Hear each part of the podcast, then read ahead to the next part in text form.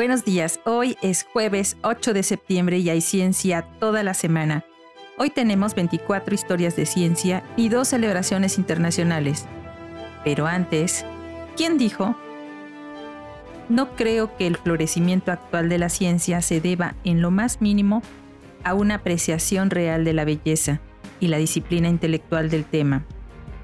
Se debe simplemente al hecho de que el poder, la riqueza y el prestigio solo pueden obtenerse mediante la correcta aplicación de la ciencia. Descúbrelo al final del episodio.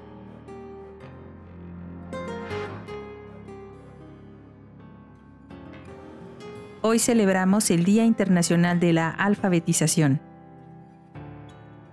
Este día se celebra cada año desde 1967 en todo el mundo para recordar la importancia de la alfabetización como un factor de dignidad y de derechos humanos, así como para lograr avances en la agenda de la alfabetización con miras a una sociedad más instruida y sostenible. A pesar de los logros alcanzados, los desafíos persisten, ya que 773 millones de adultos en el mundo no poseen hoy en día las competencias básicas en lectoescritura. También celebramos el Día Mundial de la Fibrosis Quística. La fibrosis quística es una afección hereditaria que hace que se acumule mucosidad pegajosa en los pulmones y el sistema digestivo. Esto causa infecciones pulmonares y problemas para digerir los alimentos. La mayoría de los casos de fibrosis quística se detectan al nacer mediante la prueba de punción en el talón para recién nacidos.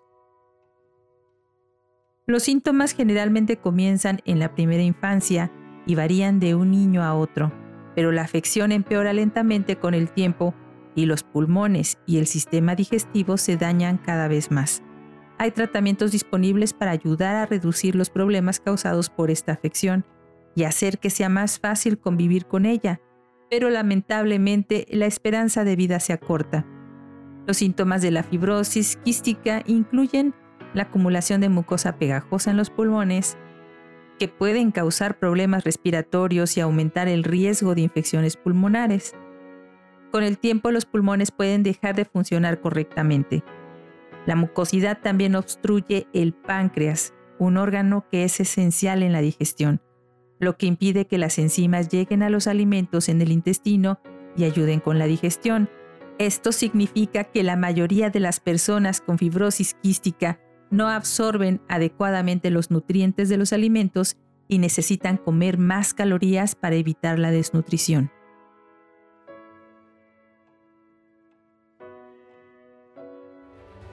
También se celebra el Día Mundial de la Fisioterapia, un día como hoy de 1996, la Confederación Mundial de Fisioterapia, ahora llamada Fisioterapia Mundial, decidió proclamar este día para dar a conocer la importancia de su labor en el cuidado de la salud de las personas. La fisioterapia ayuda a restaurar el movimiento y la función cuando alguien se ve afectado por una lesión, enfermedad o discapacidad. También puede ayudar a reducir el riesgo de lesiones o enfermedades en el futuro. Se necesita un enfoque holístico que involucre al paciente directamente en su propio cuidado.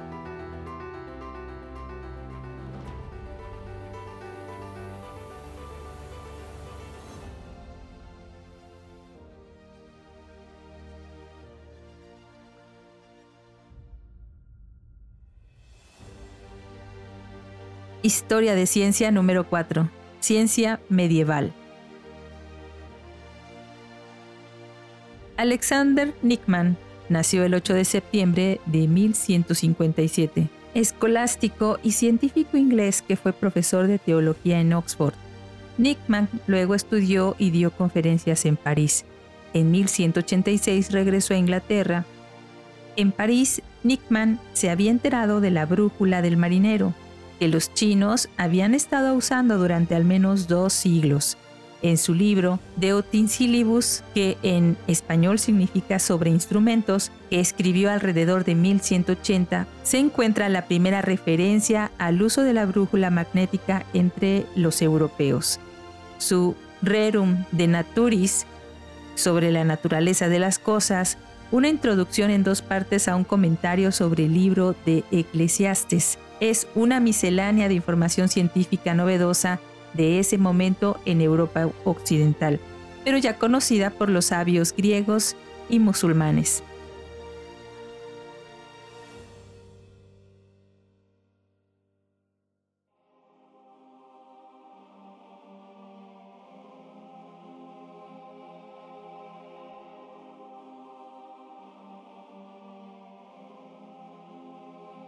Historia de ciencia número 5. Números primos de Mersenne. Marin Mersenne nació el 8 de septiembre de 1588. Matemático, filósofo natural y teólogo francés cuyo descubrimiento de los números de Mersenne se consideran un esfuerzo pionero para derivar una fórmula que representara a todos los números primos. Aunque fracasó en esto, su trabajo sobre números de la forma 2p-1 donde P es un número primo, ha sido de interés continuo en la investigación de números primos grandes. Aunque los números de Mersenne representan solo algunos números primos, su fórmula inspiró grandes avances en la teoría de números. Continuó parte del trabajo de Galileo en acústica y estimuló algunos de los descubrimientos posteriores del propio Galileo. Es a través de él que la obra de Galileo se dio a conocer fuera de Italia Mersenne propuso el uso del péndulo como un dispositivo de cronometraje a Huygens, quien lo utilizó por primera vez en un reloj.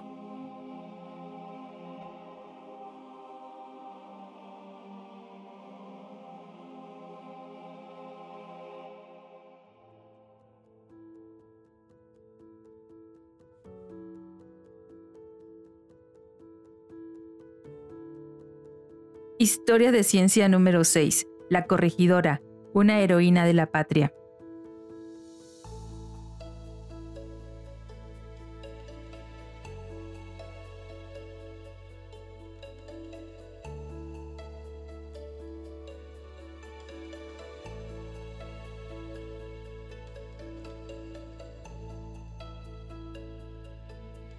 Un día como hoy de 1768, nace en la ciudad de Valladolid hoy Morelia, Josefa Ortiz de Domínguez. Fue una insurgente durante la independencia de México, siendo una de las primeras participantes en la conspiración de Querétaro y pieza clave en esta lucha, la cual encabezó junto al cura Miguel Hidalgo y Costilla en Dolores Hidalgo. Es popularmente recordada como la corregidora. La corregidora quedó huérfana aún siendo una niña cuando su padre murió en batalla y su madre murió un poco después. Quedó a cargo de su hermana mayor, María Sotero Ortiz, para estudiar en el prestigioso Colegio de las Vizcaínas en la Ciudad de México. Ella era criolla y se identificaba con el abuso sufrido por dicha comunidad por parte de los gachupines, tal como se le llamaba en ese momento a los españoles. Los criollos eran considerados como ciudadanos de segunda por el régimen colonial, en virtud de haber nacido en una colonia por ello eran relegados a puestos de segundo nivel en la administración pública del virreinato. Muchos criollos estaban descontentos y descontentas por esta situación. Así que comenzaron a organizarse en grupos literarios donde se difundían las ideas de la ilustración que estaban prohibidas por la Iglesia Católica dominante en nuestro territorio en ese momento.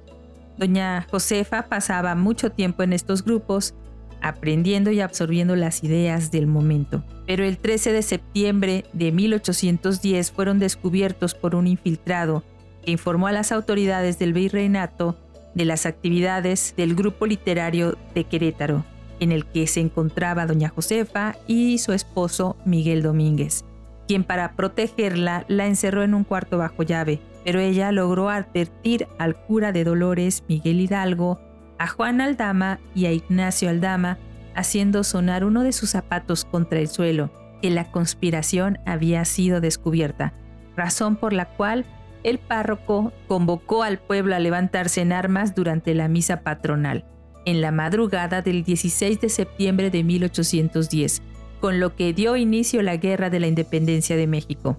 Doña Josefa siguió apoyando a los insurgentes a pesar de las flaquezas de su marido, mandando dinero e información y sin perder la oportunidad de convencer a otros para unirse a la causa. Falleció en la Ciudad de México el 2 de marzo de 1829, víctima de una pleuresia. La pleuritis, también conocida con el nombre de pleuresia, es una enfermedad que consiste en la inflamación de la pleura pariental y de la pleura visceral, por lo general como consecuencia de una neumonía.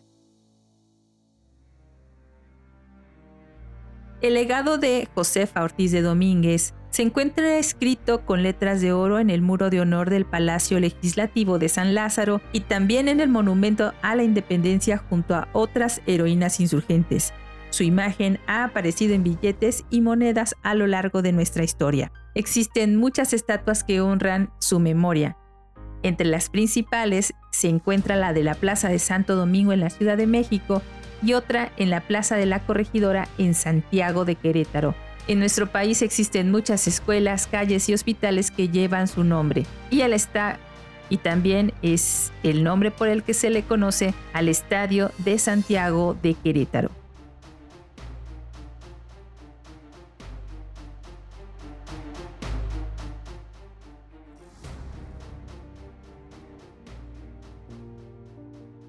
Historia de ciencia número 7. Hierro en lugar de oro. Raphael Pumpelly nació el 8 de septiembre de 1837, geólogo y explorador científico estadounidense conocido por sus estudios y exploraciones de los depósitos de cobre y mineral de hierro en la región del lago superior entre 1866 y 1875 para lo cual utilizó microscopios y secciones delgadas para el estudio petrográfico. Su informe principal se publicó en 1873. Pompelli sintió la creciente importancia del acero y aconsejó a los inversores que buscaran hierro en lugar de oro. Algunos de los que le hicieron caso consiguieron hacer grandes fortunas. Inspeccionó los yacimientos de carbón en China en 1864 e hizo la primera encuesta extensa en 1865 del globo y viajó por Siberia en trineo. Pompelli encontró evidencia de que Asia Central había estado ocupada alguna vez por vastos mares o lagos interiores que habían disminuido de tamaño lentamente, dejando atrás el mar de Aral y numerosos lagos pequeños.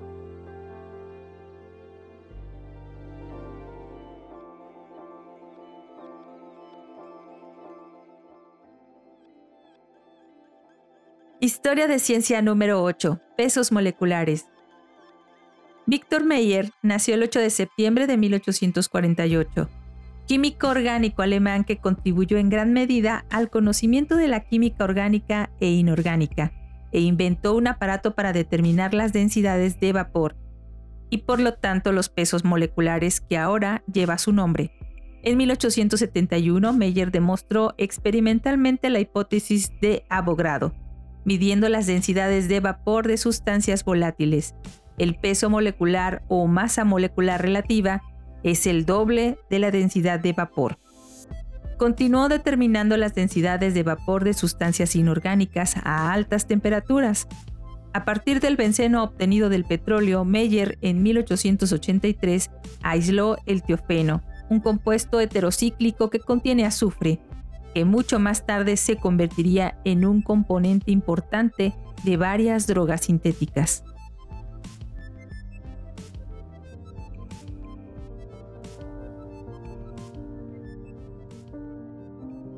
Historia de ciencia número 9. Histopatología. Paul Gerson Una nació el 8 de septiembre de 1850, dermatólogo alemán cuyo interés de por vida por la piel y sus enfermedades comenzó antes de dejar la escuela de medicina. Para 1881 había abierto una clínica privada para la piel, pero a los pocos años cambió de dirección al establecer una institución donde enseñaba a los estudiantes su especialidad. Se dio a conocer internacionalmente en su campo después de escribir un libro sobre la histopatología en 1884, que se convirtió en una obra clásica. Una enfermedad que describió en 1927 todavía se conoce con su nombre. Investigó tratamientos para enfermedades de la piel e introdujo el uso del ictiol y la resorcina. Su nombre también es recordado por la tinción de una Pappenheim, la tinción más común para el frotis de sangre.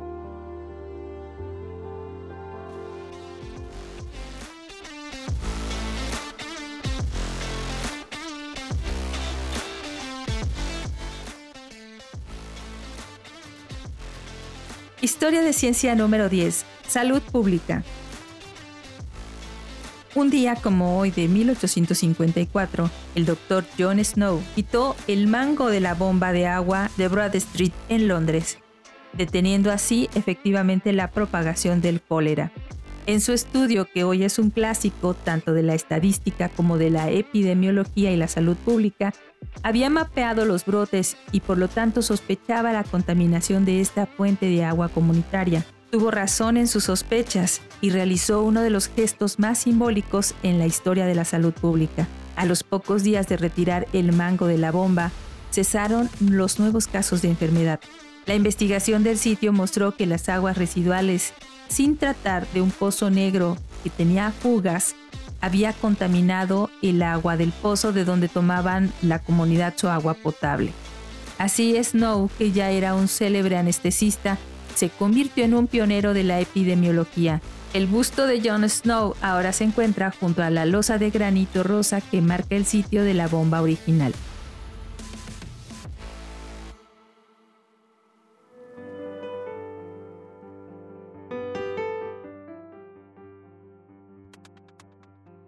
Historia de ciencia número 11. Microelectrodo. Ida Henrietta Hyde nació el 8 de septiembre de 1857, fisióloga estadounidense que inventó el microelectrodo en la década de 1930. Este pequeño dispositivo estimula una célula viva, ya sea química o eléctricamente, y registra la actividad eléctrica dentro de las células. Sus novedades incluyen ser la primera mujer en graduarse de la Universidad de Heidelberg en 1896, realizar investigaciones en la Facultad de Medicina de Harvard en el Departamento de Fisiología y ser elegida miembro de la Sociedad Estadounidense de Fisiología. Se ha dicho que el microelectrodo ha revolucionado la neurofisiología. También investigó el movimiento cardíaco animal, la circulación, la respiración y los sistemas nerviosos, el mecanismo respiratorio del cangrejo herradura y del saltamontes, y el centro respiratorio de la raya, los anfibios y los mamíferos.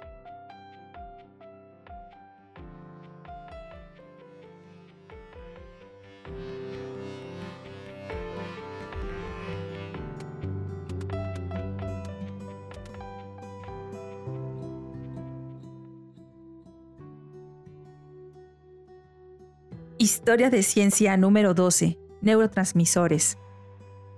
Marsh Bogg nació el 8 de septiembre de 1903, farmacóloga germano-británica que se fue de la Alemania nazi a Gran Bretaña y se convirtió en una autoridad líder en neurotransmisores del cerebro. En 1933 fue coautora de un artículo clásico que demuestra que la acetilcolina de los nervios que se originan en la médula espinal desencadena el movimiento de los músculos.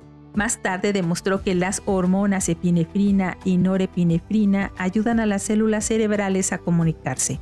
Su artículo clásico sobre la simpatía, publicado en 1954, ayudó a allanar el camino para transformar la vida de los enfermos mentales. La terapia moderna con medicamentos antidepresivos se basa en aumentar la disponibilidad de aminas y también en la idea de que las aminas están presentes y activas en el cerebro en primer lugar, algo que Marsh Bog hizo mucho por establecer. Un neurotransmisor es una molécula de señalización secretada por una neurona para afectar a otra célula a partir de una sinapsis. La célula que recibe la señal en cualquier parte principal del cuerpo o célula diana puede ser otra neurona, pero también puede ser una glándula o una célula muscular.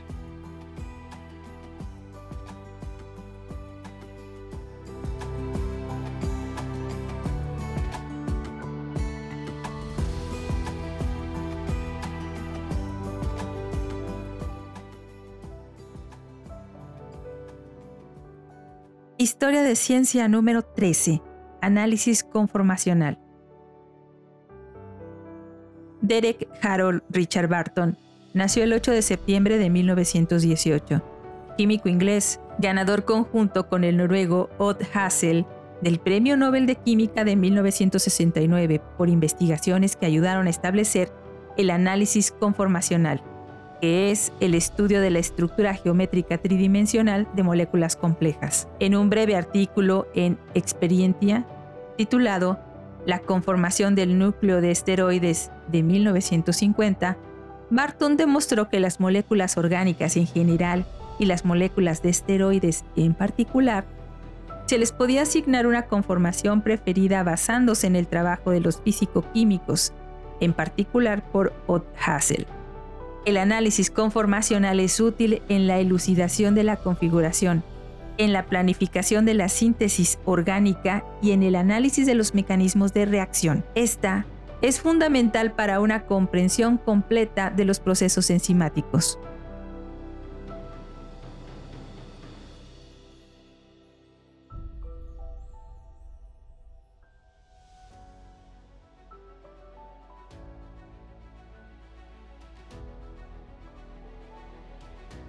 Historia de ciencia número 14. Cinta adhesiva.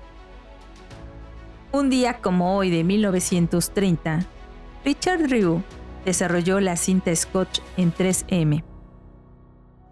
Originalmente 3M era la única fabricante de papel de lija y durante las pruebas, Drew observó en un taller de reparación de automóviles local que los pintores de automóviles tenían muchas dificultades para hacer líneas limpias cuando pintaban autos en dos o más colores. Después de dos años de esfuerzo en su laboratorio, inventó la cinta de enmascarar en 1925, una cinta en papel marrón con un reverso adhesivo sensible a la presión. Cinco años más tarde, inventó la cinta de celulosa Scotch Brand la primera cinta impermeable, transparente y sensible a la presión. Una vez comercializada, el público descubrió que la cinta tenía una amplia gama de aplicaciones populares, entre las que se encuentran reparar, sellar y unir. Estos éxitos financieros estimularon a la empresa a aumentar la investigación y el desarrollo de productos. Así que fue 3M y no Durex quien inventó la cinta que nosotros aquí en México conocemos como cinta Durex.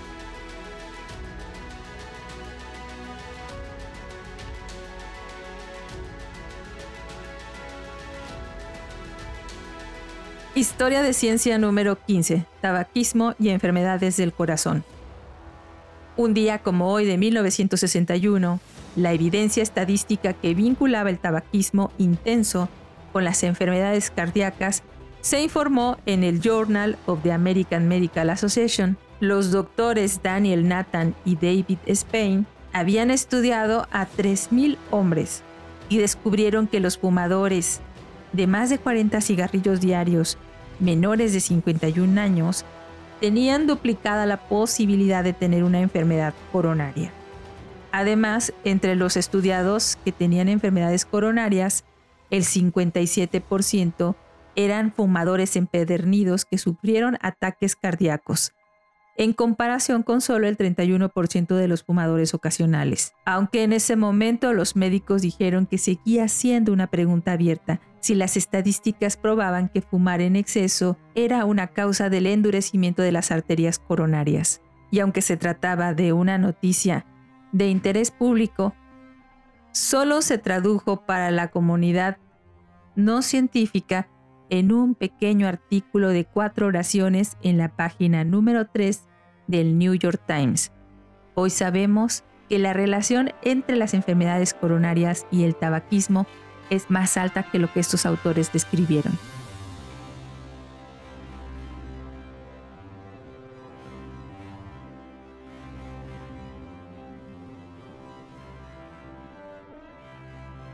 Historia de ciencia número 16. Génesis sin paracaídas. En el 2004 la nave espacial Génesis regresó a la Tierra con partículas de viento solar capturadas, pero se estrelló debido a que no desplegó ningún paracaídas.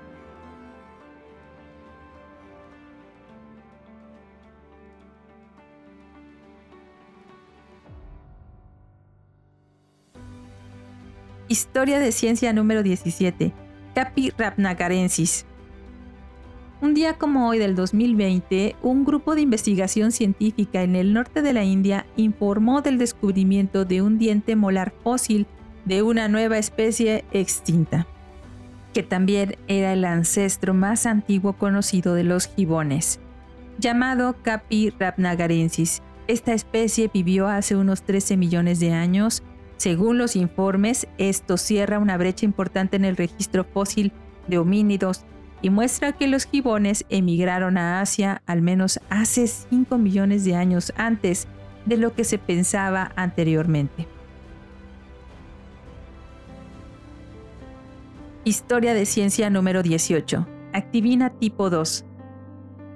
En el 2020, un grupo de investigación informó que la supresión de los receptores de activina tipo 2, proteínas de señalización, miostatina y activina A, a través de la activina A inhibidor de la miostatina ACBR2B, probado preliminarmente en humanos en su forma AC031 en la década del 2010, puede proteger contra la pérdida de músculos y pérdida ósea en ratones enviados al espacio.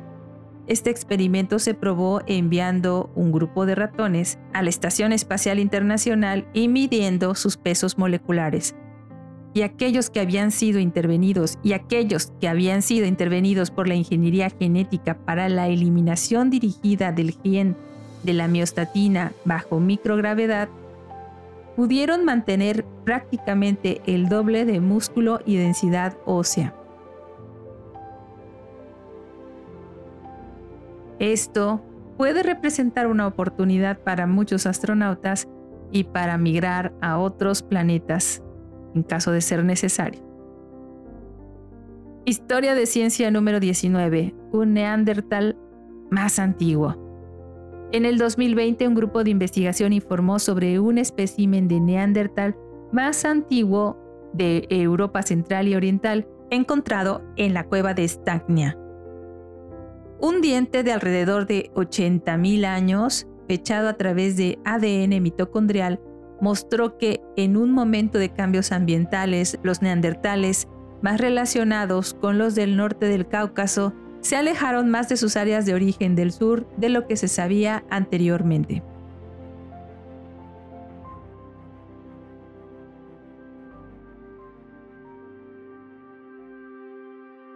Historia de ciencia número 20. Factores ambientales mortales. En el 2020, la Agencia Europea de Medio Ambiente informó que los factores ambientales como la contaminación del aire y las olas de calor contribuyeron con alrededor del 13% de las muertes humanas en los países de la Unión Europea en el 2012, lo que sumó alrededor de 630 mil personas, más que el COVID.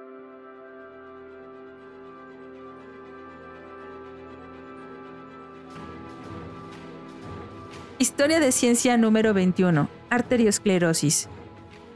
En el 2021 se demostró que la cisteamina, un fármaco antioxidante ya aprobado, revierte la arteriosclerosis, el proceso responsable de los ataques cardíacos y los accidentes cerebrovasculares en ratones. Esto es una esperanza para las personas que poseen este padecimiento.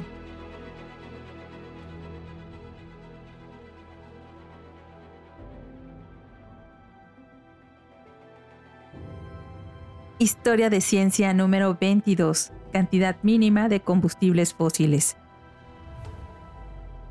Un día como hoy del 2021, un grupo de investigación proporcionó la primera evaluación científica de la calidad mínima de combustibles fósiles que sería necesario asegurar de la extracción por región y a nivel mundial para permitir un 50% de probabilidad de limitar el calentamiento global para el 2050 a solo 1.5 grados Celsius.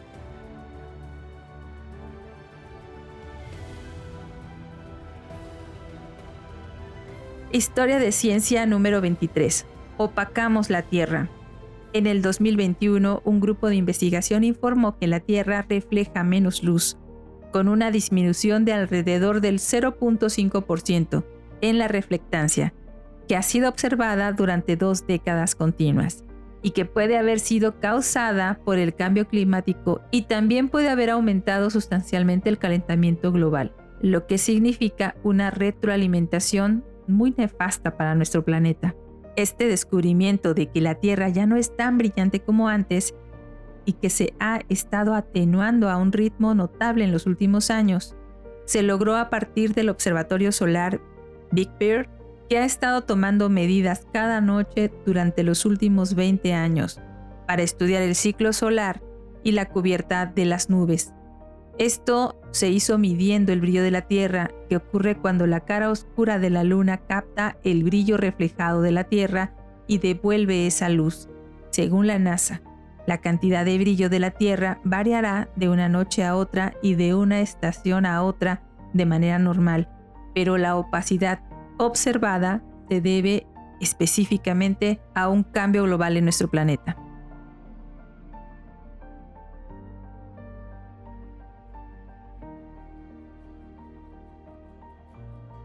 Historia de ciencia número 24. Conjunción de los planetas. Un día como hoy, pero del 2040, se producirá la primera conjunción visible durante el siglo XXI de la luna creciente con los cinco planetas visibles, lo que podrá ser observado a simple vista. Estarán involucrados Mercurio, Venus, Marte, Júpiter, Júpiter y Saturno se les verá agrupados a poca distancia el uno del otro en el cielo de la tarde, muy al este del Sol. Esto ocurrió de manera similar el 5 de mayo del año 2000. La Luna y los mismos cinco planetas se perdieron de vista debido al resplandor del Sol entre ellos. Ojalá que puedas verlos.